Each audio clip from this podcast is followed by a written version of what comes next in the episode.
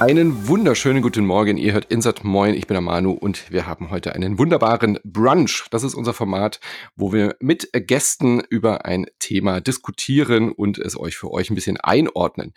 Wenn ihr die äh, Insert Moin Patreon seid oder Steady, dann habt ihr es am Montag schon gehört bei unserem Le News Format. Da habe ich mit Robin schon über das Thema geredet. Das Olympische Komitee des IOC hat ein neues Turnier angekündigt und zwar ein E-Sport Turnier. Da klingeln ja erstmal die Ohren. Gerade für uns Gamer und Gamerinnen ist es ja durchaus interessant, dass das da vielleicht auch ein bisschen mehr Aufmerksamkeit bekommt. Wenn man sich dann aber die Liste anschaut der Spiele und Disziplinen, die dort vorgeschlagen werden für dieses Turnier, dann kommt man selbst als E-Sport unerfahrene Person doch aus dem Kopfschütteln nicht mehr raus. Deswegen habe ich gedacht, äh, nutzen wir die Chance hier beim Brunch zwei Experten und eine Expertin einzuladen, also eine Experte und eine Expertin einzuladen. Und ich freue mich sehr, Nicole äh, Lange zu begrüßen. Du bist bist E-Sport-Journalistin und wir kennen uns ja auch schon eine ganze Weile. Du warst ja auch schon mal zu Gast, auch in unterschiedlichen Funktionen. Schönen guten Morgen, schön, dass du da bist. Ja, hi Manuel. Ja, ich freue mich auch, dass ich hier bin und ähm, du hast recht, es ist echt schon ziemlich lange her auf jeden Fall. Ja. Sag mal, was du jetzt gerade schon so machst. Also E-Sport-Journalistin, damit bin ich schon richtig, oder? Ähm, damit wärst du vor zweieinhalb Jahren noch richtig gewesen, ja. ähm, genau, also ähm, ja, wie du schon gesagt hast, bin jetzt ja schon auch relativ lange äh, in, den, in dem Business, äh, seit 2004, damals ja noch normale, in Anführungsstrichen, Games-Journalistin. Mhm. Dann seit 2014 hat es mich in den E-Sport verschlagen, habe da dann ähm, als Redaktionsleitung den äh, redaktionellen Bereich von Kicker E-Sport aufgebaut und ähm, seit 2021 bin ich jetzt Produktmanagerin äh, E-Sport bei Kicker und verantworte da jetzt alles rund um Kicker E-Sport. Okay. Also du bist jetzt nicht mehr so selbst in der schreibenden äh, Sache tätig, sondern halt als Produktmanagerin für das ganze Thema bei euch im Verlag. Genau, darum, okay. äh, ich, ich kümmere mich jetzt, mich jetzt um den ganzen anderen Zirkus, der rund um E-Sport bei Kicker stattfindet. So ist nicht minder spannend, aber ähm, ja, weniger schreiben, dafür aber mehr organisatorisches. Sehr schön. Und die zweite Person bei uns in der Leitung ist Ralf Reichert. Den Namen habt ihr vielleicht auch schon mal gehört. Jetzt Chairman der ESL, aber auch Mitbegründer von ESL Gaming oder der Gründer. Ich freue mich sehr, dass du da bist. Schönen guten Morgen, Ralf. Hallo, schön, dass ich da sein darf. Du hast ja die Intro schon gemacht. Vielleicht, äh, es geht noch ein Stück weiter zurück. Ich habe damals SK gegründet, also vor allem mhm. als Spieler eigentlich mit diesem ganzen E-Sports angefangen.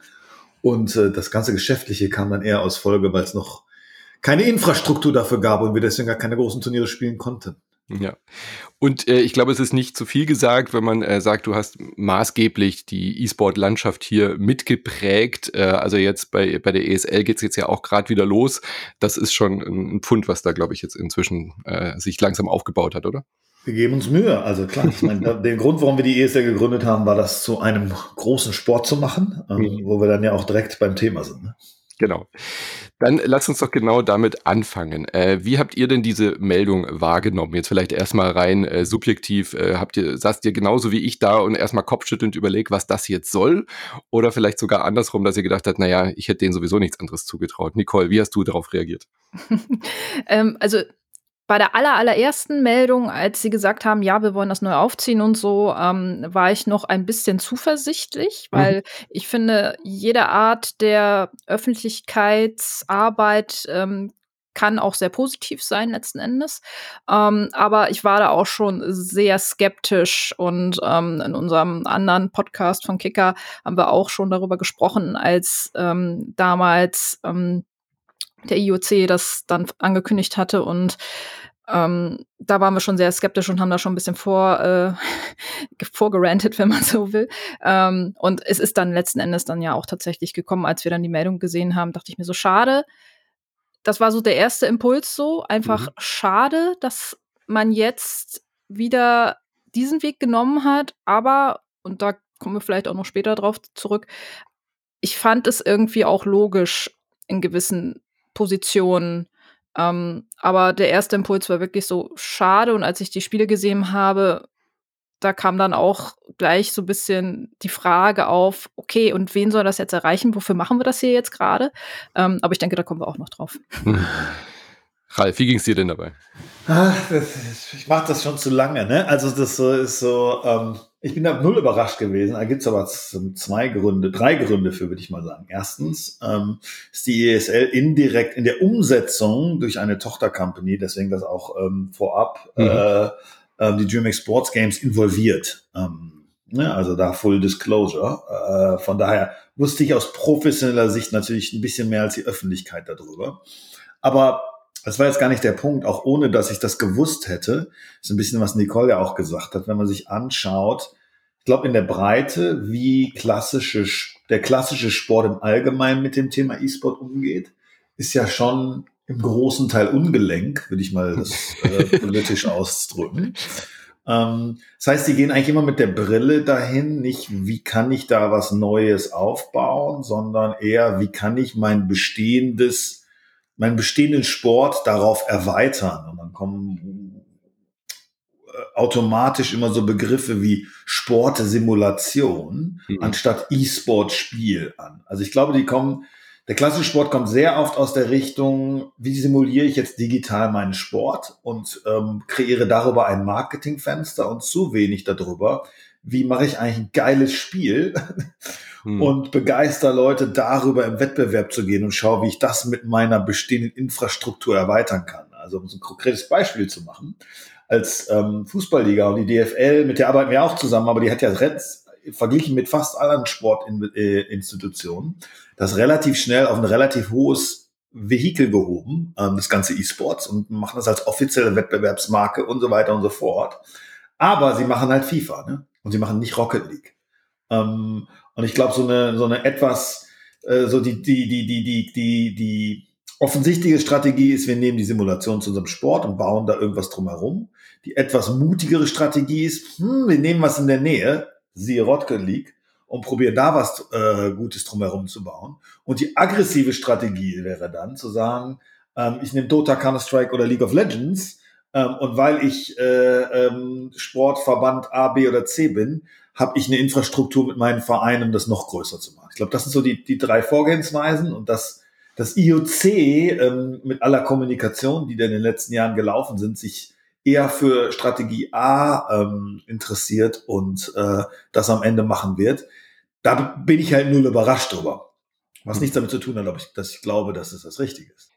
Ja, ich gebe dir absolut recht, Ralf, dass das, es gibt ja zwei Ansätze. Also wenn man jetzt diese Liste der Spiele anschaut, dann sieht man ja auch zwei unterschiedliche Typen von Spielen, sage ich mal. Also das eine sind wirklich diese Simulation, diese Fahrradsimulation und diese Segelregatta und das Taekwondo, wo man total nachvollziehen kann, dass Leute in, äh, also ich sage jetzt mal so, Leute in Anzügen, die jetzt keine Ahnung von den aktuellen E-Sport-Gepflogenheiten haben, was da so gespielt wird, einfach sagen, ja, ist doch logisch, wir nehmen einfach Sportarten, die bei uns schon olympisch sind, wie Fahrradfahren, Jahren oder so äh, und suchen dann Simulationen, die das eben halt in digitaler Form machen.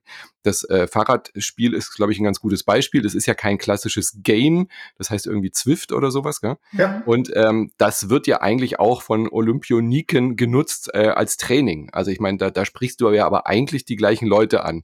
Ähm, ich hätte jetzt da, glaube ich, gar keine Chance. Wenn ich jetzt sagen würde, ich möchte jetzt gerne I-Olympionik werden, äh, dann könnte ich mir zwar dieses Zwift besorgen, aber ich hätte wahrscheinlich gar keine Chance, weil ja, ich. Du bist halt, Profi-Radfahrer sein. Genau, weil ich halt einfach überhaupt auf diesem Fitnesslevel gar nicht bin.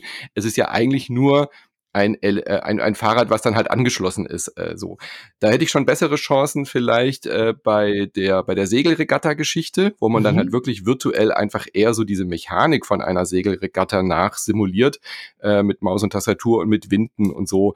Das kann ich mir schon eher vorstellen. Das ist auch eigentlich einer der wenigen Titel, wo ich sagen würde, okay, das ist eine, eine, eine Simulation, aber spätestens bei den anderen Sachen, auf die wir jetzt gleich zu sprechen kommen, wo ganz komische Free-to-Play-Titel gewählt werden, die mit der eigentlichen Sportart ja so gar nichts mehr zu tun haben, aber auch nicht mal irgendwie im E-Sport irgendeine Relevanz besitzen, da hört dann für mich das Verständnis völlig aus. Also ich wäre völlig okay damit gewesen auf einem enttäuschten Level, wenn es IOC gesagt hätte, wir nehmen einfach alle Sportarten, die in irgendeiner Form virtuell gespielt werden können und behalten dann quasi so dieses olympische Gefühl bei, dass das halt in Anführungszeichen echte Sportarten sind, die wir halt digital spielen. Aber diese Mischform, die wir jetzt da präsentiert bekommen haben, die ist halt weder noch. Also das ist halt von, von, von der Ecke ein bisschen, aber eben auch ganz andere Titel, die da überhaupt nichts verloren haben, meiner Meinung nach. Aber das ist ja auch die Frage auch so ein bisschen, ne? Also, was war die große Headline hinter dieser Spieleauswahl letzten mhm. Endes, mhm. ne? Also, ich meine, dass ähm, du jetzt vielleicht nicht gerade oder ich jetzt nicht die Zielgruppe sind, um bei den Olympischen Spielen mitzumachen. Das wird, glaube ich, auch immer manchmal so ein bisschen vergessen, so, weil ich könnte jetzt auch nicht Profi Rocket League spielen, so, mhm. ne? Also es wird ja immer so gleichgestellt mit, ähm, ja, jeder kann das erreichen. Nein, um Profi E-Sportler zu werden, musst du auch ein gewisses Maß an Können einfach haben. So, ja. das ist nun mal der erste Fakt, so, ne? Nicht jeder kann das erreichen.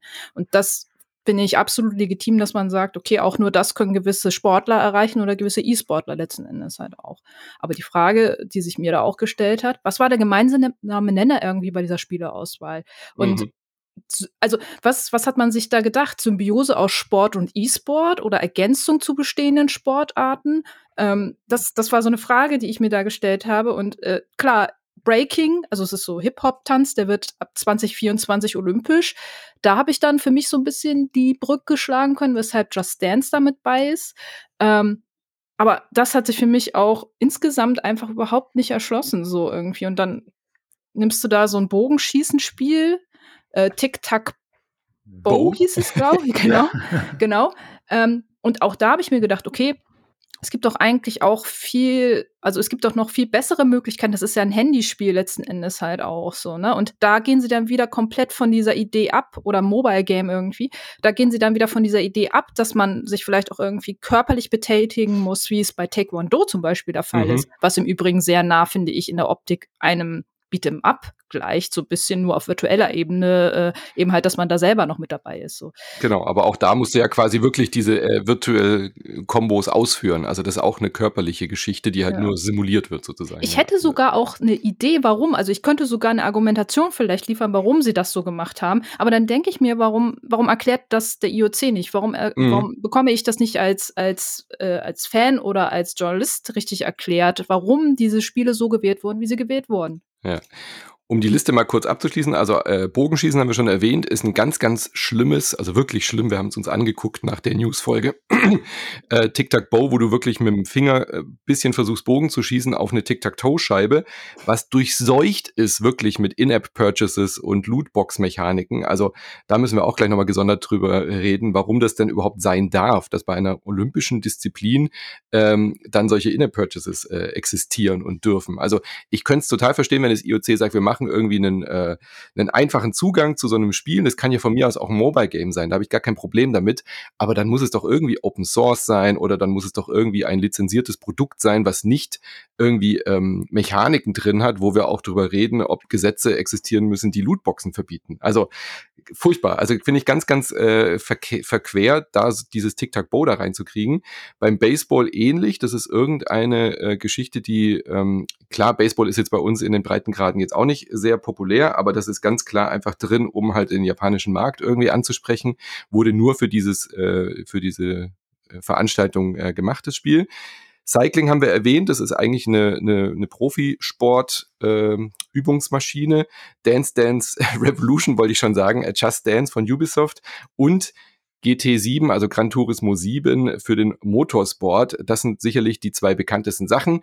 Da kann man sich wahrscheinlich noch einigermaßen drauf verständigen, Nicole. Du hast ja auch schon gesagt, also Tanzen ist ja ähm, durchaus äh, ein Massenappeal und kann man schon machen. Da, da finde ich jetzt irgendwie, ist jetzt keine E-Sport-Geschichte, äh, die da irgendwie bekannt für wäre, aber finde ich witzig, das irgendwie mit reinzunehmen.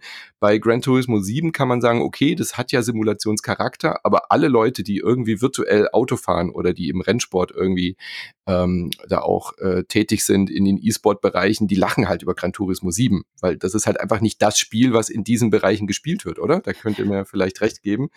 Und äh, Sailing Taekwondo haben wir angesprochen und jetzt äh, die, die größte ähm, Sache, wo sich wahrscheinlich die gesamte Schachwelt drüber aufregt, ist, dass Chess.com als virtueller Sport jetzt hier bei Olympia Einzug hält.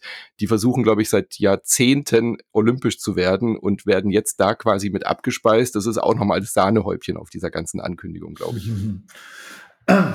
Also ich, ich, ich will mal ganz kurz einen Schritt zurückgehen und ähm, ich will jetzt gar nicht hier ähm, das eitle Sonnenschein vertreiben, aber erstmal, das Wichtigste finde ich an diesem Announcement ist ja, dass es die Olympic E-Sport Series ist. und nicht die Virtual Whatever ähm, Namensbrecher-Kreation, ähm, sondern die sind da hingegangen und ich glaube, da hätte das Nationale Olympische Komitee lieber ähm, ähm, ein Opfer gebracht, als das ganze E-Sport zu nennen. Nämlich mhm. das, was es ist. So, das ist, finde ich jetzt schon mal super. Da gibt es jetzt mal kurz einen virtuellen Applaus zu. Mhm. Und äh, da gibt es ja selbst Spielehersteller, die über Jahre versucht haben, das Ganze umzubenennen in äh, irgendwas anderes. Und dann kamen immer diese blöden Nutzer und haben gesagt, ah nee, ist doch E-Sport. Mhm. Um, das ist schon mal gut. Äh, ich glaube, das Thema Nummer zwei, so was ihr jetzt ja schon ausgeführt habt, die Wahl der Spiele. Ähm, es, es, man muss dann, oder ich würde da mit einer anderen Sichtweise noch mal kurz draufgehen. Das ist, soweit ich das weiß, das glaube, ist es ja diese Disziplinen, also das äh, das ganze olympische Bewegung ist ja so aufgebaut, dass die, die Föderationen für jeden Sport auch die Hoheit über den Sport haben.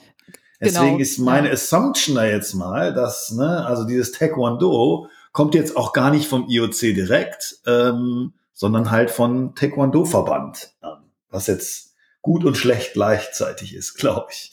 Ähm, und natürlich haben die alle gute oder schlechte äh, im Kern mal Simulationen ihrer Sportart oder halt äh, das äh, überhaupt vorhandene Spiele genommen oder ähm, populäre Spiele und um das Spiel drumherum äh, und den Sport drumherum. Und das ist, das ist, glaube ich, so die, die Linse, mit der da drauf geschaut wurde.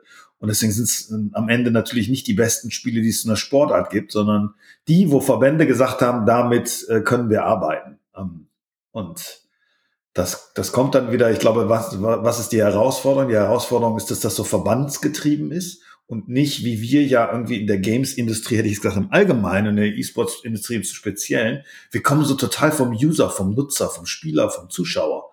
Ne, das ist ja eigentlich, da wir ja jeden Tag dem, dem nächsten Twitter-Shitstorm ausge, ähm, ausgesetzt sind und da einfach, glaube ich, sehr nah einfach an unseren Zielgruppen jeweils dran sind, sind unsere Überlegungen ganz anders, weil wir uns wirklich erstmal überlegen, was ist für unsere User gut und nicht, was ist für den Taekwondo-Verband gut oder irgendwie sowas ähnliches. Aber du willst mir jetzt sagen, der Tennisverband findet es gut, dass so ein Tennis-Clash Mobile Free-to-Play Abzocke-Game irgendwie den Tennissport im E-Sport repräsentiert? Ich, ich weiß das nicht. Ich würde jetzt lügen, wenn ich dir eine mhm. klare Antwort dazu geben, aber das ist, da glaube ich ganz fest dran, Manuel, ohne es zu wissen. Okay. Ähm, da vielleicht auch nochmal ganz kurz eingehakt. Ähm, das das, was, was äh, Ralf gerade angesprochen hat mit den Verbänden und so, das wäre eigentlich auch mein Legitimationspunkt gewesen, weil eben halt hinter jeder dieser Disziplinen Verband oder eine Sportföderation steckt. Und hm. damit wären wir ja wieder bei der alten Grunddebatte, die wir alle immer so gerne führen. Und dem Grundproblem eben war halt auch, ne, dass E-Sport ja jetzt kein offizieller Sport ist, dass es keinen offiziellen Verband gibt, der irgendwie als Sportverband hier die Fahne hochhalten könnte. Das sind ja alles mehr oder weniger, also es gibt Verbände, ganz klar, aber nichts, was eben halt den offiziellen Sportgedanken eben halt im Sinne des IOC dann da vertreten könnte, dann halt auch so. Und ähm, da würde mir die FIFA vielleicht noch irgendwie so einfallen, und das wäre auch nochmal eine spannende Frage gewesen, warum man FIFA vielleicht nicht auch damit reingenommen hätte, pack Pro-Clubs da rein, so, dann mhm. hast du elf Leute, die gegeneinander spielen, dann ist dieser E-Sport-Gedanke vielleicht sogar noch stärker da und du hättest ein relativ cleanes Spiel. Also wenn du jetzt halt wirklich auf diese Idee kommst, so, ja, wir wollen halt keine, keine MOBAs und keine Shooter drin haben, so was ich auch absolut nachvollziehen kann, aus, des, also aus, aus Sicht des IOSC. Ähm, aber ich glaube, das ist einfach wiederum dann diese Grundproblematik mit, mit Verband und äh, Sportföderation und so. Und ähm, weil du gerade noch Just Dance und, und Gran Turismo angesprochen hast, die beiden Spiele fallen da für mich komplett raus irgendwie, mhm. weil sie qualitativ auf einem ganz anderen Level sind. Und Just Dance im also zumindest im kompetitiven Bereich schon eine Legitimation für sich erreicht hat, so ebenso wie Gran Turismo. Aber da frage ich mich dann auch, warum kein Sim-Racing? Genau, Weil ja. Sim-Racing meiner Meinung nach eine etwas höhere vielleicht, also ja, eine etwas höhere, ähm, ein etwas höheres Ranking vielleicht hätte im, im Sinne von mhm. E-Sport-Gedanken und auch, auch was den Sport an sich angeht, vielleicht sogar. Und auch da, na klar, natürlich, ähm, was Ralf gesagt hat, wir, sehen das sehr stark aus der Userbrille und so. Aber selbst als User möchte ich doch einmal kurz erklärt bekommen, vielleicht auch jemand, der da nicht so tief in dem Ganzen drin ist. Warum habt ihr das gemacht? Gar nicht mal aus einer bösen Intention heraus, sondern ich möchte es einfach nur mal erklärt haben, so dann wäre ja alles fein auch. Ja. Und glaub, also ich, ich glaube, Nicole, du hast, du hast das also die, die, die, die Spielewahl suggeriert ja, was ich gesagt habe. Weißt ja. du? Also die, die, die, ist, die kann ja nicht auf anderen Kriterien basieren, als auf einer äh, äh, ähm, Sportart Innensichtperspektive. Mhm. Ich glaube, alles andere kann man sich nicht zusammensetzen und deswegen ist das Unverständnis ja auch so groß. Und zweitens, ähm, ich meine, das ist ja eigentlich das Marketing einmal eins, was man heutzutage auch lernt. Und vor allen Dingen, wenn man auf Social Media unterwegs ist, starte mit dem Warum. Ne? Also, hm. warum ja. ist diese Wahl so gefallen, wie sie ist? Und da gibt es, ähm, das ich jetzt gar nicht auf das äh, Olympische Komitee beziehen, aber da gibt es eine, eine, einen Teil der Gesellschaft, ähm, der äh, noch aus der ähm, aus den Generationen vor uns kommt, sage ich mal, die, äh, der, bei denen ja schon klar ist, ja, das Warum müsst ihr gar nicht wissen. Ne? Ihr müsst ja nur wissen, was ihr tun müsst. Und wir, glaube ich, alle so aufgewachsen sind, dass wir einfach mit dem Warum erstmal anfangen. Und wenn du ein gutes Warum für mich hast, kann ich, kann ich fast alles mitgehen. Ähm, und ohne Warum mhm. Äh, ist mein Verständnis außerordentlich limitiert. Aber ich habe so viele Warum-Fragen in diesem, in diesem ganzen Kontext. Weil wenn ich als IOC keine Ahnung von E-Sport habe und ich entscheide mich dazu, wie du schon gesagt hast, was ja wirklich löblich ist, das Ding auch wirklich The Olympic Esports Series 2023 zu nennen, wirklich auch Geld in die Hand nehme. Das wird ja eine Olympic Esports Week vom 22. bis zum 25. Juni in Singapur in Live-Personal äh, äh, geben. Ja, also das es läuft ja auch nicht unter ferner Liefen, das ganze Ding, sondern die nehmen ja wirklich Geld in die Hand, sagen, wir machen hier wirklich ein paar Tage lang ein E-Sport-Festival. So, also das heißt, dann habe ich doch auch eine gewisse Motivation als IOC, das irgendwie etablieren zu wollen. Ja, also eine gewisse Zielgruppe muss ich ja, wie du schon gesagt hast, ist ja das einmal eins, wenn ich sowas mache. Wen möchte ich damit ansprechen? Wie erreiche ich diese Leute? Und ich glaube, es liegt ja einfach in der Natur der Sache, dass die dann schon auch, das wissen sie, glaube ich, hoffentlich schon, dass E-Sport jetzt eher eine jüngere Zielgruppe anspricht, die man vielleicht für die klassischen Olympischen Spiele verliert, weil die halt im linearen Fernsehen stattfinden, weil das halt irgendwie in Anführungszeichen nicht irgendwie junge Menschen abholt, wenn sie nicht selber in dieser Sportart tätig sind. Also das setze ich jetzt mal voraus, dass sie schon so denken, wir machen das, da wird ein Happening draus, das können wir live streamen, das wird vielleicht sogar irgendwie populär, wenn wir da irgendwie ähm, dann so ein Turnier veranstalten, was wirklich dann auch diesen Live-Charakter von Sport irgendwie sogar rüberbringt. So, die werden ja auch gesehen haben, dass E-Sport-Turniere Hallen füllen. Also das setze ich mal voraus, dass diese Motivation da war. Und dann aber komplett alles zu ignorieren, was momentan im E-Sport funktioniert. Und da hört es für mich dann komplett auf. Also Nicole, klar, du hast schon gesagt, man kann vielleicht aus so einer Historie heraus verstehen, dass sie dort jetzt nicht irgendwie Counter-Strike, Overwatch oder irgendwelche äh, Shooter haben wollen. Bei Dota und LOL hört bei mich das, für mich das Verständnis schon auf. Da könnte ich mir aber erklären, dass es vielleicht zu kompliziert ist, zuzugucken. Ja? Also wenn man ein Dota-Match sieht zum ersten Mal und man hat das Spiel noch nie gesehen, wird schwer. So, ja, das wissen wir alle. Aber spätestens bei E-Football, also bei FIFA oder bei den ganzen, äh, äh, da, da gibt's ja auch inzwischen Varianten, die man irgendwie dann äh, virtuell spielen kann. Da musst du ja nichts mehr erklären. Die ganze Welt schaut Fußball.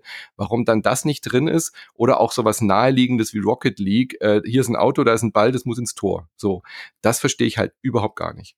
Da hätte ich eine Frage auch gleichzeitig an den Ralf, vielleicht weiß er das ja, weil äh, ich habe mir das so ein bisschen auch äh, gestellt, nämlich bei FIFA, wie gesagt, da kann ich es jetzt nicht, auch nicht nachvollziehen.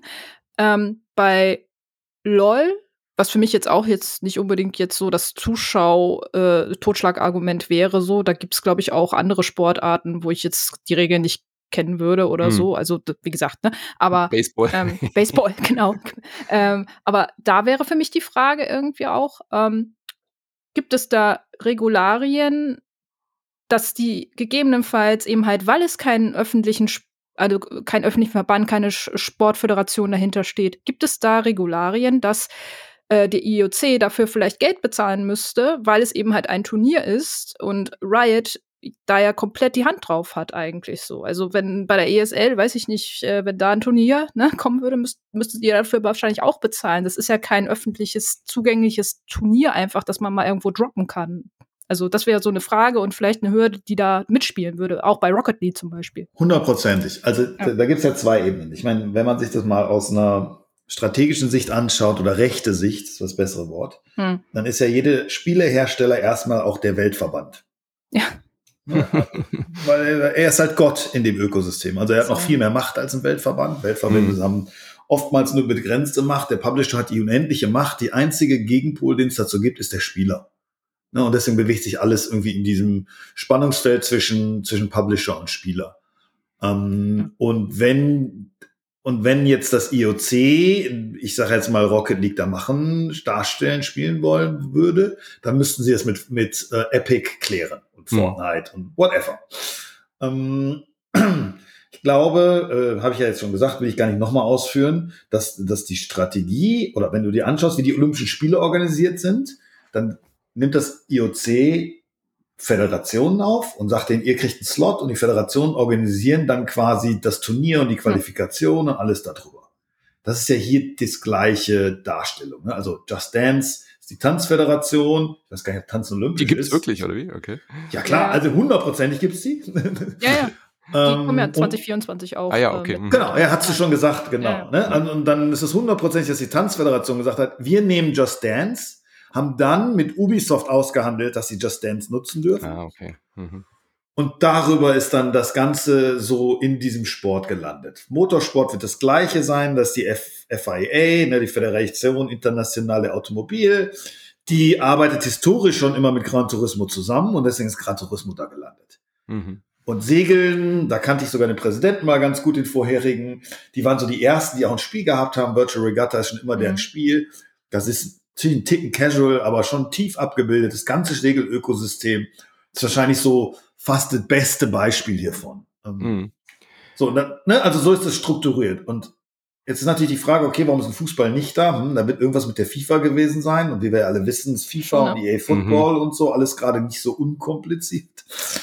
Ähm, aber vor allen Dingen, und das darf man ja auch nicht vergessen, wenn man jetzt mal wieder zurück zu Olympischen Spielen geht, dass äh, dort kein American Football stattfindet ja. ähm, oder dass bei Basketball die amerikanische Nationalmannschaft oft nicht mitspielt, ähm, sind ja auch zwei Themen, die gerne mal ausgeblendet werden. Oder auch, dass im Fußball nicht die besten Spieler der Welt dort spielen. Mhm. Mhm.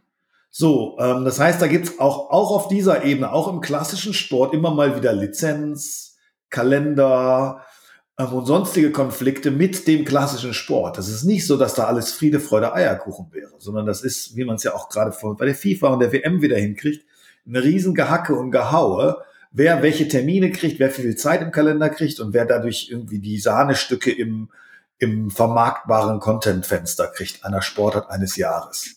Ja. Ähm, und dort jetzt äh, das, das, das IOC eine direkte Relationship mit, äh, mit Activision und Epic und so aufbaut, ist hier offensichtlich wahrscheinlich nicht passiert. Und das ist der Grund, warum dir kein Rocket League am Ende drin ist. Hm. Kann ich auch absolut nachvollziehen ja. in gewisser Weise, wenn ich IOC wäre. So. Also danke, äh, Ralf, für die Bestätigung mein, meiner ja. Theorie auch nochmal, ja. weil das war halt auch die Überlegung. Ne? Und dass da beim IOC Leute sitzen, die doch sich bestimmt nicht mit dem Publisher, mit dem Entwickler und dann im besten Fall noch mit einer Föderation auseinandersetzen. So. Also kann ich auch irgendwie nachvollziehen. Das ist ja auch noch so ein bisschen so das Grundproblem, glaube ich, auch noch so, was der E-Sport in Deutschland vorwiegend, aber natürlich auch international, wie man sieht, halt immer mal so hat, so, dass da sehr viele kleine Herde einfach sind, die alle bespielt werden müssen und wo du dann dich halt fragst, so, ja, aber warum kommt denn da nichts zustande?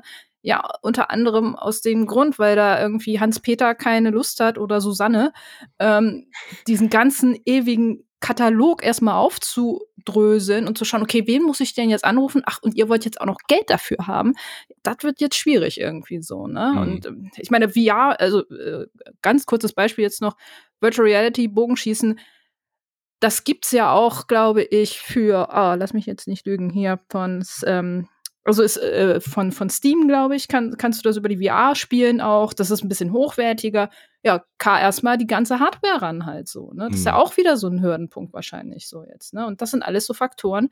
Ich will das gar nicht in Schutz nehmen, aber das vergisst man, glaube ich, öfters auch mal, wenn man einfach nur diese Liste sich anguckt und denkt sich so, was war denn das jetzt wieder für, äh, für Verrenkungen, die ihr da gemacht habt? So. Dann lasst es. Aber nee, ja. hat auch einen Hintergrund vielleicht manchmal. Lieber schlecht Olympia als kein Olympia, denkt Das wäre die eher. Frage, genau, das wäre die Frage. Da muss man sich vielleicht auch überlegen, sollte man es dann überhaupt machen oder sollte man es dann wirklich mit hochwertigen Spielen machen, wo man eben halt weiß, so, okay, das ist jetzt nicht Hardcore-E-Sport oder nicht das traditionelle E-Sport, aber man hat zumindest den Qualitätsgedanken da ein bisschen hm. gedacht. Man kann ja auch ganz klein anfangen. Also ich hätte jetzt auch mhm. gar kein Problem damit gehabt, wenn jetzt äh, das Olympische Komitee gesagt hätte, hey, lass uns mal ganz basic anfangen, wir machen mal irgendwie ein, zwei Disziplinen von Sport. Ja, aber das ist kennen. ja das quasi. Wenn du dir das ja, wirklich ja. mal anschaust, ist es ja das. Das ist, das ist jetzt ein sehr basic Anfang ähm, von etwas. Das ist schon sehr klein, aber mich nervt diese, dieses völlig unkontrollierte, wir lassen alles zu, was der Verband uns vorschlägt. Mhm. Und äh, das öffnet halt Tür und Toren für ganz, ganz dubiose Lobbyarbeit. Und ich meine, mhm. das Ergebnis, was jetzt vor uns liegt, äh, so wie ihr es jetzt erklärt habt, äh, der IOC sagt den Verbänden, macht ihr mal, ihr könnt, wenn ihr wollt, was einreichen. Die haben das gemacht und es ist schon so dermaßen shady, was da jetzt als äh, olympische Disziplin rausgekommen ist. Also gerade dieses, dieses Tennisspiel und dieses Bogenschießen, da hört für mich das Verständnis halt völlig auf, mhm. dass das IOC dann an der Stelle nicht sagt, ja, Moment mal, äh, das, das können wir doch nicht ernsthaft als olympische Disziplin zulassen. Also hat sich das dort niemand angeschaut, dieses Tic-Tac-Bow. Ich hatte den Robin dazu verpflichtet, das Ding zu spielen und der ist, der schreibt mir ständig irgendwelche Nachrichten. Er spielt nur gegen Bots, er postet eigentlich nur Screenshots bei uns auf dem Discord mit irgendwelchen Lootboxen. Das hat halt überhaupt gar keinerlei Anspruch, dieses Ding. Ja, das hat, das hat eine Wertung im Google Play Store von 1,4 von 5. wow. hat, hat Abstürze ohne Ende. Die iOS-Version ist noch nicht mal fertig. Also du erreichst auch einen Großteil der Menschen wahrscheinlich gar nicht, die dafür äh, kein, kein Android-Handy haben und so weiter und so fort. Also die Problemkette, die durch diese Entscheidung, den, äh, den, den Verband das machen zu lassen und dort irgendwelche Mauscheleien, ich kann das jetzt ja nur unterstellen, aber ich, das ist für mich ganz klar, irgendwelche Leute haben gesagt, hier, guck mal, äh, wir können dieses Spiel damit promoten und das als Werbemaßnahme nutzen für unser Free-to-Play-Game da macht man halt mehr Schaden, als dann irgendwie den E-Sport voranzutreiben. Also da müsste doch eigentlich auch irgendwie äh, sehr viel mehr Aufschrei äh, passieren, dass Leute aus der E-Sport-Welt sagen, so, so geht's aber nicht. Also das, das, gibt's da irgendwelche Bestrebungen? Habt ihr das mitgekriegt? Außer jetzt Kopfschütteln, dass die E-Sport-Welt sagt, dass, äh, das, das repräsentiert uns nicht, das bildet uns nicht ab? Also da geht es ja nochmal ein Stück zurück. Die Nicole hat ja gerade so unterschwellig immer mal wieder kritisiert, dass der E-Sports dem also eine zentrale große Lobbybewegung fehlt, mhm. auch genannt Sportverband. Ähm, ich finde, also das ist jetzt eine kurze Ab, äh, Abbiegung. Ich finde es ja gut, dass es das nicht gibt, Nicole, weil das verhindert ja auch ein bisschen, dass das, was passiert, dass dann komisches Taekwondo-Spiel gewählt wird, als der Repräsentant alles E-Sports. Also alles, was ein Nachteil ist, ist auch ein Vorteil immer. Dadurch, dass der E-Sport so super krass dezentral ist, ähm, ist er äh, ist er auch da wahnsinnig resistent und resilient, solange die, die es genug große E-Sport-Spiele gibt. Ähm, und dann zurückzukommen zu deiner Frage, Manuel, ähm, ja, da gibt's glaube ich nicht die eine Entität, die sagt, das ist alle doof. Und das ist aber auch wiederum okay so, weil am Ende entscheiden es ja die Fans. Also wenn das mhm. Ganze äh, super erfolgreich wird und da Millionen von Menschen zuschauen, ähm, dann wird das ein Erfolg werden, weil am Ende ist auch das ist, äh, die Olympia eine Vermarktung von Werberechten ähm, mhm. und für Werberechte braucht man eine Zuschauerschaft. Und ähm, ja, also solange das funktioniert, ist es super. Oder ähm, es wird nicht funktionieren, da schaut keiner zu. Dann wird es kommerziell auch nicht erfolgreich und dann wird man es anpassen müssen oder auch nicht. Hm. Und das, was wir ja vorher schon mal gesagt haben, ist ja eigentlich, oder was du gesagt hast, glaube ich, auch ihr beide gesagt habt, ist, hey, ich hätte das ja okay gefunden, wenn die erstmal klein angefangen hätten. Aber das, was ihr da seht, ist ja klein angefangen. Also ne, da habe ich eine andere Wahrnehmung. Das ist, das ist so ein erster ganz leichten C ins Wasser halten. ähm, und wir Ins virtuelle Regattawasser. Ja. ja, genau. Wir probieren da jetzt mal was aus und wir, ihr lernt da draus. Mhm. Und dann 24, wer weiß, ob das nochmal passiert im Zusammenhang mit äh, Paris, dann wäre das Ganze schon nochmal ein Ticken ernster und so weiter. Also ich glaube, das ist, äh, ist der zweite Schritt. Äh, letztes Jahr gab es ja auch schon eine Virtual Series. Mhm. Ähm, in einer ganz langen Reise, wo noch viel zu lernen ist. Ähm, und wo es ja zu Recht äh, jetzt auch schon äh, an Kritik gehagelt hat auf verschiedensten Ebenen. Aber ähm, das Ganze weiterzuentwickeln, ist, ist ja im Positiven einfach von hier aus. Ja, ist die ja. Frage, ob man daraus lernt. Ne? Also im, Oder ob man dann gleich sagt, Jahr, war nichts eingestellt. Ja. ja, ich meine, gut, im letzten Jahr, also hat sich für mich jetzt nicht wirklich so viel verändert. Von, den, von der Spielerauswahl war es ja fast identisch von der Qualität her so ein bisschen. Und in diesem Jahr, ich weiß nicht, ob man sich in diesem Jahr auch wieder mit dem ESPD zusammengesetzt hat und vielleicht auch mal über mögliche ja, Titel gesprochen hat, so, oder ob sich die einzelnen Verbände und Sportföderationen, weil das würde ich ja erwarten, so. Und das, ähm, das ist es eigentlich, was ich eher kritisiere. Gar nicht mal, dass, dass es jetzt nicht den Überverband gibt, aber in solchen Situationen wäre es für den E-Sport vielleicht gar nicht verkehrt, weil dann hätte man eine Anlaufstelle, man hätte diese Föderation eben halt auch für den E-Sport, wo man ganz klar hingehen kann, wo eben halt auch der berüchtigte Hans-Peter hingehen kann, fragen kann, hey, wir haben da nächstes Jahr unsere E-Sports Week für die und die ähm, es, ähm, Disziplinen hätten wir ganz gerne ein Spiel. Was könnt ihr denn da empfehlen? Also so der Austausch. Ne? Ja, sehr gerne. Da bin ich überhaupt kein Fan von. Ich sage dir ganz warum, weil es ja hier um Gateway-Politik geht. Also um, es gibt irgendjemanden, der mir sagt, was gut oder was schlecht ist. ähm, und so ist es viel klassisch in unserer Gesellschaft aufgebaut worden. Ähm, das größte, den größten äh, Gatekeeper, den es gab, war wahrscheinlich das Fernsehen in der Geschichte äh, der Menschheit, die uns gesagt haben, was gut und was schlecht ist und welchen Inhalt wir gucken können. Erst auf drei Programmen, dann auf zehn, dann auf 30 und so weiter. Und genau das finde ich ist eigentlich eine überholte Sichtweise. Da, da leben wir in einer Welt, in der im Internet diese Distributionskosten, die das ja vorher ähm, ähm, so schwer gemacht haben, äh, null sind und ich deswegen jeden Inhalt der Welt mir sofort angucken kann auf YouTube oder wem auch immer. Ähm, und deswegen finde ich eigentlich so Verbände im Allgemeinen sind sind, also sind wichtig und sind relevant und die sollen dabei helfen, irgendwie ähm, im Non-Profit-Bereich äh, äh, zusammenzuarbeiten, auch gerne äh, consultative, wie du meinst, also ne, im, im Sinne von sagen, hey, schaut mal dahin oder schaut mal dorthin. Mhm. Aber sie sind nicht, wie sie früher waren, wir sammeln Rechte und wiederverkaufen. Nee, nee, nee, nee, das meine ich, aber, das meine ich auch gar genau, nicht. Genau, aber so, so hört sich das ein bisschen an, weißt du, deswegen springe ich da rein. Ähm, nee, nee, aber das ist ja. ja. eben halt die Problematik so ein bisschen so zum einen, dass eben halt alles erstmal gekauft werden muss, um dann überhaupt es vielleicht zu verwenden. So, ja. also das, das ist ja auch so, so eine Hürde so irgendwie letzten Endes halt auch für viele, die es vielleicht gerne machen würden. Und jetzt haben wir halt diese Liste mit kostengünstigen Titeln, die keiner wirklich geil findet, in Anführungsstrichen, so. Und alle sagen, ja, warum ist das denn jetzt passiert? So, mhm. Ja, aus gewissen Gründen halt auch, ne? Aber das, das Thema, was du eben halt ja auch gerade angesprochen hast, so die, äh, die Empfehlung einfach oder sich zumindest mal einen Tipp oder einen Rat zu holen irgendwo, ich finde, dagegen spricht absolut gar nichts, denn dafür haben wir doch äh, den ESPD eigentlich ja auch irgendwo. Dafür haben wir doch auch in gewisser Weise solche, äh, und wenn es nicht der ESPD ist, dann vielleicht eine andere Stelle, wo sich die Leute eben halt vielleicht informieren können. Sowas müsste vielleicht auch erst geschaffen werden, weiß ich nicht. Aber der ESPD ne? kann das ja, das macht er ja Na, auch. Gut. Also da hast ja, du ja. vollkommen recht, da, da rede ich gar nicht gegen. Also da, da vielleicht noch mal ein bisschen Kontext zu. Die, die, die, die Leute vom von Olympia haben ja sogar so E-Sport Summits gemacht. Da gab es drei, vier ähm, Konferenzen, auf denen ich auch selber war, wo die sich mit Publishern ausgetauscht haben, direkt mit Verbänden ja. direkt ausgetauscht. Also den Informationsinput, den gab es. Das habe ich jetzt, ne, das weiß ich jetzt, deswegen habe ich es für allgemeines Wissen angenommen. mein Fehler. Aber also den, den ganzen Input haben die sich geholt. Das weiß ich aus erster und aus zweiter Hand. Deswegen komme ich direkt von, ich glaube, die Entscheidungsfindung ist so und so gelaufen. Mhm. Am Ende kann sie halt keiner wirklich nachvollziehen und alle fragen sich, wie es äh, genau. so ist das halt wieder passiert, so genau. letzten genau. Endes. Ne? Warum ist da kein Rocket League und hast du nicht gesehen so? Ja.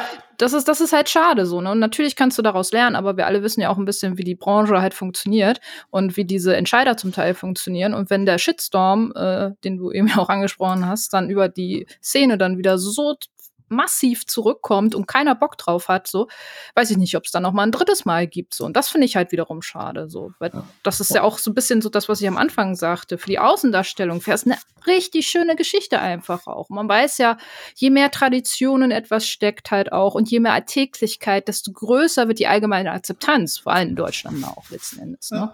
Ja. Also, und, und um da, äh, um den Gedanken noch weiterzuführen, was ist denn, warum finden wir das denn schade? Also, ne, mhm. why do we care? Du sagst, sagst du ja, Nicole, klar, ich mhm. finde das doof, dass das so ist, weil ich will, dass das besser ist.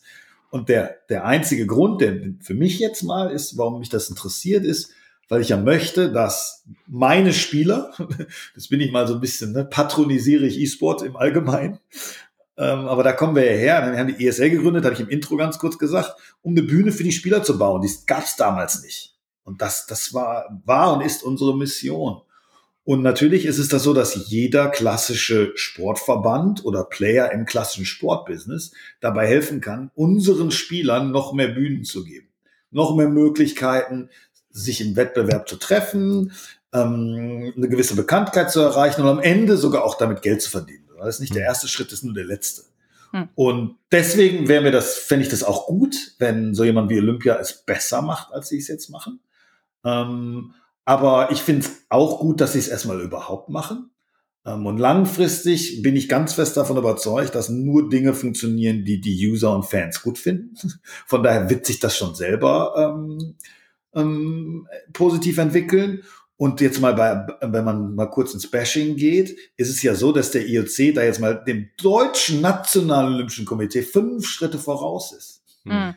Das ist ja, für das mich sowieso. der eigentliche Skandal. Ne? Also, da bin ich auf einer ganz anderen Ebene. Ne? Dass die Spiele hätte man besser machen können. Haken hinter habt ihr beide komplett recht. Aber die machen wenigstens was. Mhm. Das Nationale Olympische Komitee lebt ja irgendwie immer noch oder Olympia in Deutschland in einer Welt, in der, die sind ja jetzt alle weg, aber die vorherigen Präsidenten und so ähm, gesagt haben, Computerspiele sind böse. Mhm. Also da, das ist für mich ein Problem, ähm, nicht eine falsche Spielauswahl. Ja, ich glaube, da spielte auch zum Teil auch sehr viel gekränkte Eitelkeit an einigen Positionen mit so und dass man da dann halt erst recht gesagt hat, nö, also wenn da über unseren Kopf hinweg was entschieden wird, dann, hm, dann machen wir da erst recht erstmal ein paar Stücke zwischen die Beine. Also es wirkte zumindest in der Außendarstellung zum Teil. Absolut, und das ist mir aber total egal, weil in, in der Sekunde, in der, und, oder da bin ich ignorant, Nicole, in der Sekunde, in der, in der jemand was aktiv gegen die Spieler macht, bin ich sauer dann bin ich aggressiv. Das, das finde ich doof. Das will ich nicht. So, in der Sekunde, in der man für sich Produktentscheidungen trifft, die nicht so gut sind, bin ich passiv und sage, your call.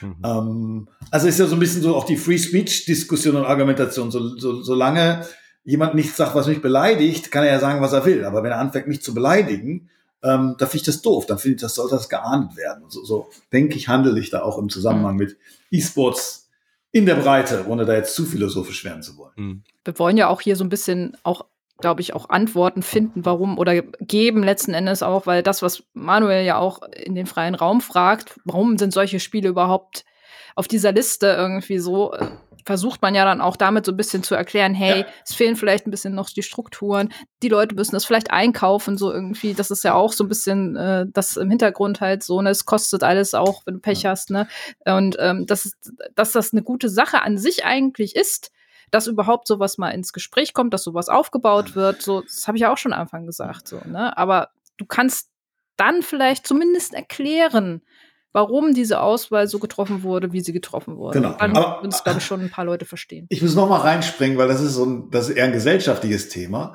dass man, dass es ein allgemein Irrglauben, insbesondere in Deutschland gibt, dass Strukturen ähm, und mehr Regeln zu besserem Ergebnis führen. Also, das ist also, die deutsche Grundphilosophie. Was ja, und, und also natürlich muss es eine gewisse Grundordnung geben. Ja. Da sind wir uns ja einig. Aber ohne da jetzt zu tief zu werden, also äh, die Gesetzgebung in Deutschland, das was damals angefangen hat als äh, ähm, das irgendwie das BGB und als Grundgesetz, das war eine fantastische Basis. Und heute gibt's dazu 100 Milliarden zusätzliche Verordnungen, die kein Mensch mehr verstehen kann. Das heißt, du kommst eigentlich immer in jedem, es ist eher Systemtheorie, in jedem System, in dem du kommst, kommst du am Anfang von einem klar definierten kleinen Regelset, was hoffentlich sehr visions- und missionsgetrieben ist wo sich ganz viele Fragen selber zu beantworten. Und dann macht die Gesellschaft da draußen eine überbordende Bürokratie von Vorschriften. Alle, das wird aus allen Fehlern gelernt. Für jeden Fehler, der jemals gemacht wurde, wird eine neue Vorschrift kreiert und keiner versteht mehr irgendwas.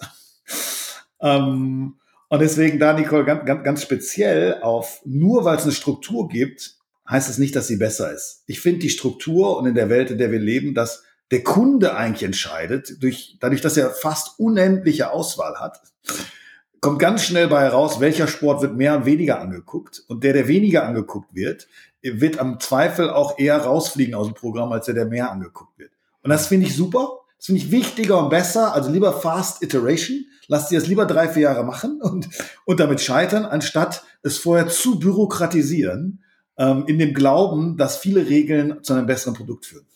Hm. Ja, also ich würde es jetzt nicht bü bürokratisieren, aber hm. es ist ja die Antwort eben halt auch auf das, auf diese Frage hin, warum ist da kein League of Legends drin? Aus dem Grund unter anderem, weil es eben halt jetzt keine Sportföderation in der Hinsicht gibt, so die jetzt vielleicht da die Fahne hochgehalten hätte und gesagt hätte, ja klar, könnt ihr benutzen irgendwie so, ne? Das, aber, aber, aber ne? ich will ja auch nicht, dass irgendein so blöder Sportverband League of Legends managt, der mehr Eigeninteresse hat als Produktinteresse. Ja, ja, aber da, dadurch, also ob das jetzt gut oder schlecht ist, muss man dann wahrscheinlich in einem anderen Podcast dann auch mal diskutieren. genau, aber so, genau, das ist halt dann in der Hinsicht dann natürlich wieder sehr tief äh, gegangen, so, ne? Aber der, der Sport ist ja nun mal so aufgebaut, international, dass es Verbände gibt, die Entscheidungen treffen eben halt auch. Ja. So, ne? Ob uns das gefällt oder nicht, ist jetzt halt mal so eine andere Geschichte, so, ne? Und ich also ich würde es jetzt auch nicht komplett runterbrechen, so weil dann hast du ja genau die gleiche Problematik wie im Fußball. Der Männerfußball wird mehr geguckt, also äh, werden da mhm. deutlich mehr äh, Geldmittel reingetan und die Frauen können halt sehen, wo sie bleiben, so nach dem Motto. Es ist ja alles irgendwie förderungswert, solange man da eine gewisse Intention dahinter hat, halt auch und Sport, äh, Spaß einfach dran hat. So. Nur weil Rocket League weniger geguckt wird als League of Legends, hat es ja trotzdem eine Legitimation irgendwo auch. Na, naja, ne? ja, also es, es, es gibt, also ich sag mal, eine Grund, äh, eine Grundlagenförderung und eine Basis, und das ist ja genau richtig im, ja. im tiefsten Amateursport, ja. im Positiven. Und da ist Frauenfußball genauso wichtig wie Männerfußball, bin ich hundertprozentig bei dir. Und äh, ähm, eine Taekwondo vielleicht nicht, aber Just Dance genauso wichtig wie League of Legends oder Counter-Strike. Ähm, und also in der, ne, in, in, in der, der äh, Breitensport. Genau, so. genau, im Breitensport. So. Aber im Profisport ja. halt eben nicht. Und, mhm. und was äh, die Olympischen Spiele sind, die positionieren sich zwar als Amateursport, aber am Ende ist, hat das ja, ist das ja sehr nah am Profisport in den meisten Disziplinen. Und das, was ja geguckt wird, und da sind, wahrscheinlich reden wir auch so viele über Olympischen Spiele hier, gerade weil sie ja schon so das einzige halb Amateursportereignis sind, was mediale Relevanz hat weltweit. Mhm. ja. ähm, deswegen ist es was ganz außergewöhnlich Besonderes. Das ist ja toll. Aber ansonsten funktionieren Sportarten ja nach einem ganz simplen Modell: Profi, Zuschauer, ähm, ja. Anzahl der Zuschauer gleich Geld. Und das ist ja okay so. Also, weil wir leben ja in der Attention Economy. Wir leben in einer Welt, in der Aufmerksamkeit Geld bedeutet. Ähm, das ist, äh, das ist ja irgendwie ein ganz simples Erfolgsmodell. Das heißt nicht, dass Breitensport nicht gefördert werden soll, aber für den Profisport, dass da im Kern kommerzielle Gesetze gelten, ist ja, finde ich jetzt eher was Gutes. Hm. Aber Geld ist ein gutes Stichwort, weil äh, ich bin jetzt inzwischen sogar an diesem Punkt äh, durch diese Erklärung, dass da die Verbände äh, rangezogen werden, um die Auswahl des Spiels zu machen, finde ich jetzt so im Nachgang nach diesem Talk, den wir jetzt hatten, sogar total sinnvoll, weil ich habe mir vorgestellt, wie das wäre beim äh, normalen Sport, sage ich jetzt mal, beim äh, ähm, physischen Sport, wenn man dort sagen würde, hey, der, der, der Bogenhersteller, also die Firma, die eine gewisse Art von äh, Sportbögen herstellt, die wäre dafür verantwortlich, das ja. Regelset für den Turniersport zu machen. Und das wäre es ja, wenn man jetzt sagen würde, Rocket League, äh, äh, wir kontaktieren direkt irgendwie Epic und ihr entscheidet, wie dieses Regelset funktioniert diese Hoheit würde ich nicht rausgeben wollen. Auch als Zusehender möchte ich nicht, dass eine Firma äh, äh, komplett die Hoheit hat, weil ich meine, das ist im E-Sport gang und gäbe, aber der olympische Gedanke würde damit nicht getroffen werden, finde genau. ich. Und, und also als, daher, als Spielehersteller würde ich es auch nicht wollen, dass das IOC ja. die Regeln für mein Spiel setzt. Also von daher genau. ist dieser Konflikt und deswegen ist und deswegen ist es eigentlich gut und clever zu sagen, wir gehen über die Verbände, aber das heißt im Umkehrschluss ja, dass äh, äh, bestimmte E-Sport-Arten nie beim olympischen Turnier teilnehmen werden können, solange sie nicht einen Verband gründen. Genau. Oder und, einen und, Verband genau. haben. Und ich, ich gehe noch einen Schritt weiter. Es ist, deswegen ist E-Sports auch ähm, gesellschaftlich gleichzusetzen mit Sport, aber auf keinen Fall unter die äh, Jurisdiktion des klassischen Sports zu setzen. Und wo mhm. kommen wir denn dahin, wenn so ein blödes nationales olympisches Komitee definieren kann, ob Spiel 1 eine Sportart ist und Spiel 2 nicht. Aber dann werden wir das Problem insofern nicht lösen, dass wir dort die massenwirksamen E-Sport-Titel sehen werden bei Olympia, oder? Dann kann man das eigentlich im, im Grunde ausschließen, solange sich dort nicht ein übergreifender Verband gründet. Und ich glaube, da bin ich ganz bei dir, Ralf, dass das viele aus der E-Sport-Welt gar nicht wollen, sich ja. da nochmal diese Strukturen aufzuerlegen. Ja, die Firmen ja schon sowieso überhaupt gar nicht. Genau. Also, es, also es ist auf jeden Fall erstmal ein schwer zu lösender Konflikt, Manuel. Und ne, ob der gelöst wird oder nicht, würde ich, also für so ein 50-50-Ding. Und es ist ja auch, wenn man das jetzt dann nochmal ganzheitlich anschaut, vor zehn Jahren wäre es ja für die E-Sport-Szene auch eine Ritterschlag gewesen, wenn sie olympisch geworden wären. Mhm. Das hätte ja die Entwicklung brutal beschleunigt. Ja. Heute ist das zwar ein kontroverses Thema, deswegen sprechen wir ja heute drüber und auch immer noch ein gesellschaftlich relevantes Thema. Aber wächst der E-Sport jetzt schneller oder langsamer durch das Olympisch ist? Boah, ich weiß es nicht. Also meine ähm, Frage wäre, braucht Olympia E-Sport oder braucht genau, E-Sport Olympia? Genau. Und, und die, ich, ich würde da jetzt gar nicht so provokativ rangehen in meiner Antwort, aber ich würde mal zumindest sagen, auf jeden Fall weniger als vor fünf oder zehn Jahren. Hm. Dass also der E-Sport Olympia überhaupt braucht. Ja. Hm. Also ich, ich, ich glaube wirklich gar nicht, ja. weil, also man, man sieht ja, ich, ich, ich denke wirklich auch, sonst hätte man sich schon wesentlich früher auf irgendeinen auf irgendeinen Mittelweg geeinigt. Man sieht ja auch, dass die E-Sport-Disziplinen an sich schon in ihrer Bubble genügend wachsen. Ähm, zur allgemeinen Akzeptanz, wie gesagt, wäre es, glaube ich, noch mal eine, eine Stufe höher gesetzt dann auch dadurch. Aber das muss man halt auch differenziert betrachten. Wie gesagt, in Deutschland knapst man ja wirklich aktuell immer noch so ein bisschen, und das ist ja auch das, was, was Ralf gerade am Anfang sagte, in Deutschland ist es immer noch sehr schwierig. Wir versuchen das immer in äh, bestehende Strukturen zu packen, sei es Fußball oder äh, generell E-Sport. So, das muss, äh, das muss im TV stattfinden. Das muss nach den und den Regeln äh, dargestellt werden. Sowas, was die ESL in den äh, in anderen Ländern macht oder oder auch äh, Overwatch zum Teil ja auch gemacht hat hier mit T-Shirt-Kanonen irgendwie äh, mhm. in die Menge sch äh, schießen und hast nicht äh, Halbzeitshows und sowas halt alles. Dieser American Style, so den in Deutschland durchzusetzen, ich glaube, da würden einige echt komisch gucken bei manchen äh, Events. So, das, das ist noch sehr schwierig so zum Teil.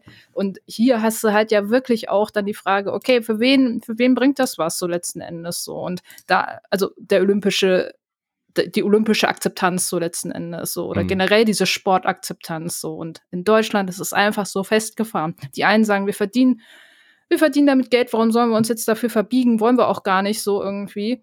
Und die anderen sagen so, ja, Moment, aber das ist was Traditionelles, ihr müsst euch auch ein bisschen verbiegen, so. Mhm. Und wir wollen uns aber auch nicht verbiegen. Und das ist, oh, es ist, es ist schon von außen betrachtet, tut es manchmal weh, das zu gucken, irgendwie, finde ich. Aber naja, es sind halt festgefahrene Strukturen zum Teil leider auch. Mhm. Ja. Also gut, dann äh, als Fazit nehme ich jetzt äh, hier raus, dass äh, sicherlich E-Sport äh, in irgendeiner Form weiter vom IOC befeuert wird, äh, weil sie es einfach ausprobieren und ich glaube, dass ein oder zwei Sachen werden sich sicherlich irgendwie etablieren oder halten. Ähm, da wird sicherlich auch noch Bewegung drin sein. Es wird ja nicht nur alle vier Jahre dann ausgeführt, aber gerade nächstes Jahr zu Paris parallel zur, ähm, zu den echten Olympischen Spielen wird sicherlich auch noch mal ein bisschen mehr Fokus drauf liegen als jetzt in diesem Jahr in Singapur. Ähm, da bin ich sehr gespannt, was sich da entwickelt, was sich da tut, aber ich nehme jetzt auch aus euren ähm, sehr ausführlichen Erklärungen, was da im Hintergrund passiert, auch mit, dass da wahrscheinlich diese klassischen E-Sport-Titel überhaupt nicht zu sehen sein werden. Also von daher glaube ich, wird das einfach so ein bisschen auf, im, im, im Nebenbecken weiterschwimmen und sich äh, etablieren. Aber der E-Sport, so wie ich euch jetzt beide verstanden habe, braucht es jetzt auch nicht dringend, dass da unbedingt Dota, LOL und Overwatch irgendwie gespielt werden bei der Olympischen äh, Spiele. Geschichte. Habe ich das so zusammengefasst? Sehr gut. Ja, also ich, ich, ich glaube, die Zukunft zu prognostizieren ist schwer mhm. und das kann sich, das kann sich alles ganz schnell ändern. Das ist auch der Vorteil, wenn du nicht zu viele Strukturen hast, dass es mhm. flexibel ist. Aber äh, ich halte es nicht für ausgeschlossen, dass äh, da jetzt äh, in Los Angeles 2028 auf einmal doch League of Legends und Dota Aha. stattfinden. So, ja. das, das würde ich nicht ausschließen, aber das äh, hat dann eher eine kleinere Wahrscheinlichkeit. Die höhere Wahrscheinlichkeit ist, dass das, was wir jetzt sehen, sich weiterentwickelt und verbessert wird und dann hoffentlich auch trotzdem relevant wird. Sehr schön. Wunderbar. Dann danke ich euch für eure Zeit. Äh, ihr habt mir wirklich sehr viele Einblicke gegeben, unseren Zuhörenden äh, hoffentlich auch. Äh, hat sehr viel Spaß gemacht. Und äh, Ralf, ich ja. komme auf dich zu. Wir machen, wir starten einen Philosophie-Podcast, glaube ich, oder? Also ich glaube, da ist Potenzial. Der Trend geht zum Zweitpodcast. Äh, vielen lieben Dank. Auch natürlich an dich, Nicole. Äh, ich habe einen super Job hier gehabt. Ich habe euch beide eingeladen und ihr habt dann angefangen zu diskutieren. Was Besseres kann man sich als Moderator eines Podcasts nicht wünschen. Vielen lieben Dank euch beide. Ja, hat mich auch sehr gefreut hier in der Runde. Runde und äh, Ralf gerne auch wieder äh, in Diskussionen. Hat mir sehr viel Spaß gemacht. Dito, absolut. Und wir diskutieren weiter bei einem Kaltgetränk in Köln äh, auf der Branchenparty. Genau. Sehr gerne. Dann äh, viel Spaß weiterhin und wir hören uns. Vielen Dank fürs Zuhören. Tschüss. So, das war's mit der Folge heute. Wenn es euch gefallen hat und ihr Insert Moin regelmäßig hören wollt und uns unterstützen wollt, auf patreon.com slash insertmoin patreon.com slash insertmoin oder steadyhq.com slash insertmoin. Da findet ihr unsere Crowdfunding-Kampagne. Dort könnt ihr euch ein Abo klicken. Für 5 Euro im Monat bekommt ihr alle Folgen. Das sind Montag, Mittwoch und Freitag jeweils neue Folgen, die exklusiv für Supporter und Supporterinnen sind. Der Sonntag natürlich, also rund 20 Folgen im Monat. Da bekommt ihr dann einen eigenen RSS-Feed, den könnt ihr einfach in eurem Podcatcher installieren und bekommt dann alle zwei Tage eine neue Folge von Micha, Anne und mir, Nina, Gloria, mit Robin und Attila und alle Formate, die wir eben haben. Mehr Infos findet ihr auf Insert Moin, da könnt ihr euch das nochmal anschauen und wir würden uns sehr freuen, wenn ihr uns dort unterstützt. Wenn ihr ein bisschen mehr in den Topf werft, also über 5 Euro, da gibt es dann noch weitere Goodies. Das findet ihr dann alles auf der Patreon-Seite. Ab 10 Euro im Monat zum Beispiel bekommt ihr dann auch einmal im Jahr ein exklusives T-Shirt. Und auf Steady gibt es auch Gastmitgliedschaften, die könnt ihr dann weiter verschenken. Patreon.com slash insertmoin, steadyhq.com slash insertmoin. Vielen lieben Dank und wir hören uns dann morgen wieder. Tschüss.